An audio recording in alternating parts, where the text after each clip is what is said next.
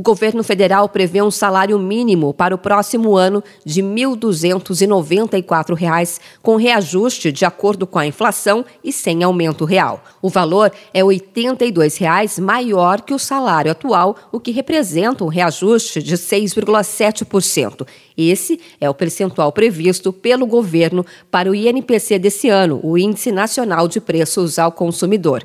Esse valor ainda pode ser alterado até o final desse ano caso o INPC seja maior do que o previsto. Sobre essa estimativa, vamos ouvir o que disse o economista Ricardo Caldas. O salário mínimo atual está em R$ 1.212, que é o salário praticado em 2022 e ele é obrigatório em todo o país, né? Acabamos com o salário mínimo regional e a previsão para o ano que vem é de R$ 1.293 para 2023.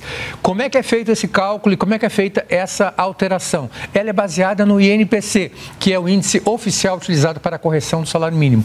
A projeção do governo para este ano era que a inflação seria alguma coisa em torno de 4,25, mas esse índice foi atualizado e atualmente a expectativa tanto do governo como do mercado é que a inflação fique entre 6,5% e 6,70%, que é o índice que o governo está usando. Então, este índice foi justamente aplicado ao salário mínimo para chegar a esse resultado de um salário mínimo de R$ 1.293 para o ano que vem. A estimativa consta no projeto de lei de diretrizes orçamentárias de 2023, enviado pelo Executivo ao Congresso Nacional. Até 2019, o salário mínimo era reajustado somando a inflação mais o crescimento do produto interno bruto, o PIB, de dois anos antes. Desde 2020, o reajuste passou a seguir apenas a reposição do INPC uma vez que a Constituição determina a manutenção do poder de compra do salário mínimo. Segundo o Ministério da Economia, cada um real a mais no salário mínimo impacta em quase 390 milhões de reais no orçamento público.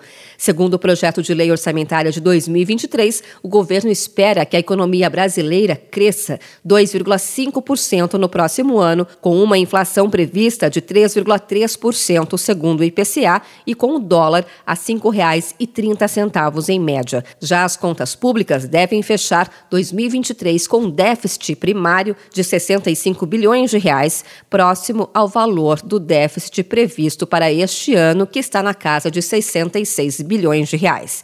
Se confirmado o resultado negativo de 2023, será o décimo ano seguido em que as contas fecharam no negativo. Lembrando que o déficit primário é o resultado das contas públicas, excluindo o o pagamento dos juros da dívida federal.